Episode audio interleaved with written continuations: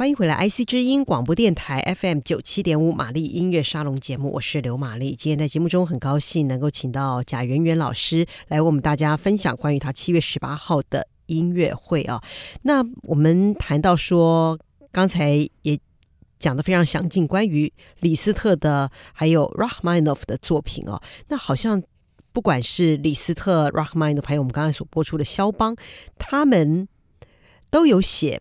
Etude，也就是练习曲啊。那练习曲当然你说是给我们拿来练习用的，可是我觉得好像是为了对于这些作曲家们而言，好像是为了突破在他们所演奏的乐器上面的一些极限哦。那我想听听你的想法。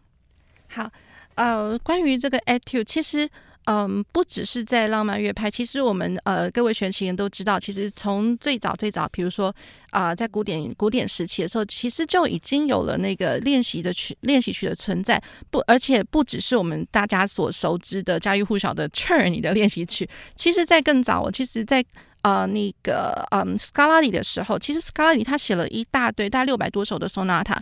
当当时的那个索纳塔其实并不是我们现在所熟知的索纳塔而是说他写了。呃，他是以这个词为为例，然后他在索纳塔里面写了非常多。他比如说，我想要跨越呃双八度，就比如说双手互相跨越的东西、跳跃的东西，或者说呃有副格的东西，然后或者是有平行三度平行的一些乐句之类的。其实那个时候 s c a l i 就已经想要就是借着 sonata 这个东西，然后来表达其实他是要训练大家呃一个练习曲的一个目的哦。那然后再过来，大家所熟知的 c h e r n y 我就不提了。那然后啊，肖邦的练习曲，其实肖邦他呃写了作品十跟作品二十五，其实每一首小曲子都会有它特定练习的目标，比如说我要练三度，我要练六度，练八度之类的。好。那然后再过来，李斯特以后，李斯特他其实已经把练习曲这个东西升华到一个不一样的层次哦。也就是说，当大家要去练习李斯特练习曲的时候，并不是说好，我知道他的练习曲这一首我要练什么样的技巧，而是说我本本身就已经要涵盖有非常非常多的一些技术上，呃，就是说技术上没有问题了。然后我必须要借着这些曲目来琢磨他想要表达的一些艺术性。那更尤其是说，像李斯特的他的练习曲，我觉得很难能可贵的，很不一样的，就是说，嗯，他的练习曲其实，呃，有大概三分之二都会有呃特别叙述性的一些标题。那我觉得借着这些标题，我们等于就是说，先看到这些标题，就会大概知道李斯特他在这个练习曲里面，他想要表达什么样的东西。嗯，好，那比如说他的练习曲里面有，比如说 Fourfoulet 呃，鬼火，或者是说马彩巴，或者是说像呃他的呃音乐会练习曲，比如说有那个侏儒之舞，有悲叹，或者说有轻盈轻跳这个东西啊、呃，或者是说他有六首那个帕格尼尼大练习曲。那其实啊、呃、这些东西，比如说练习曲里面，它有大家所熟知的呃钟啊，还有狩猎。好，比如说这些东西都是有特定叙述性的标题，所以借着这些标题，其实在我们心里面已经有一些想象，然后借着这些想象，然后它成立变成是我们心目中的一个对于美感的一个标准，然后在就着这些标准，然后再再来我们平常的练习里面，先把技术性的东西先琢磨好，琢磨好之后，再就着心目中的标准，一直去去实验它的声响，或者说一直。呃，一直去琢磨，呃，一直达到自己心里面想要达到的那个美感的要求。对，是呀。那所以这些作品哦，我们听到李斯特他的很多的练习曲，所以呢，我觉得那个就是达到那种美感的要求。的确是啊，我觉得他的每一首练习曲都可以在音乐会上面非常尽情的发挥，而且呢，真的是很难，非常的具有挑战性哦。好，那好像从李斯特之后啊，也有一些作曲家。也写了很多的练习曲，好，那我想说就，就就可以来到现代音乐了嘛？啊、嗯，现代音乐像 Ligeti 或者是像其他的一些音乐家，他们也写了很多的练习曲。我想还是听听贾老师的想法。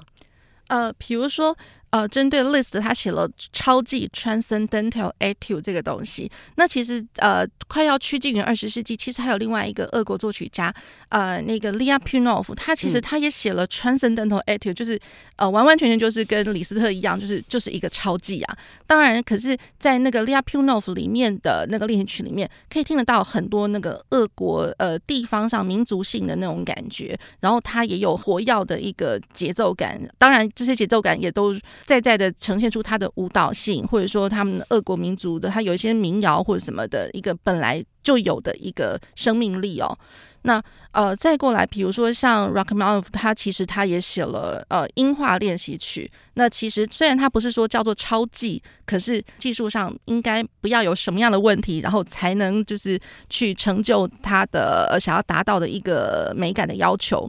然后再来，二十世纪其实还有一些，比如说像 Debussy，在他的作他的作品生涯晚期，其实他写写了呃那个练习曲。那练习曲当然它也有一些呃标题存在，比如说，比如呃是要给呃五只手指头用的，或者是说呃要给八个音的，或者说给呃四度平行的，还有给六度三度的东西。其实我觉得作曲家在二十世纪的话，比如说像 Debussy。他写的这些东西，他可能他不是说要呃让大家去练习呃三度双音的技术，或者说呃四度平行的这些技术，而是说他想要去试验，借着练习曲试验他心目中想要达到的那个声响的要求。我觉得那个声响，也就是也其实也是美感的一部分。那他等于是借着这些曲目在做实验。嗯、是，那说到现代音乐的话，那要不要给大家来分享一首作品呢？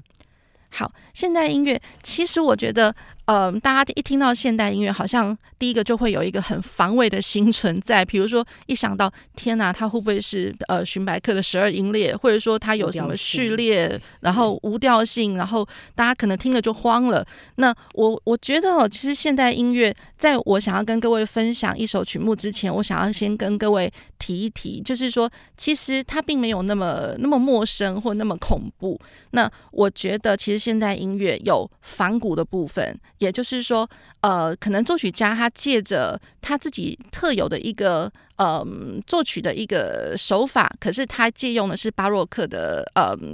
呃舞曲的一个一个架构形式，或者是说，呃，他的作曲家想要借着某种作曲家他想要有也算是模仿啦，我们所谓的那个 paraphrase，就就是说类同风格的呼应，比如说，嗯。呃，像我想要呃，我要演奏的 Lieberman 的作品，其实他以前他也写了一些作品，比如说像他的 Gargoyles 作曲作品二十九，也就是它里面有几首小曲子是类同于，比如说 Stravinsky 他非常原原始原野野性风格的，那也有呃。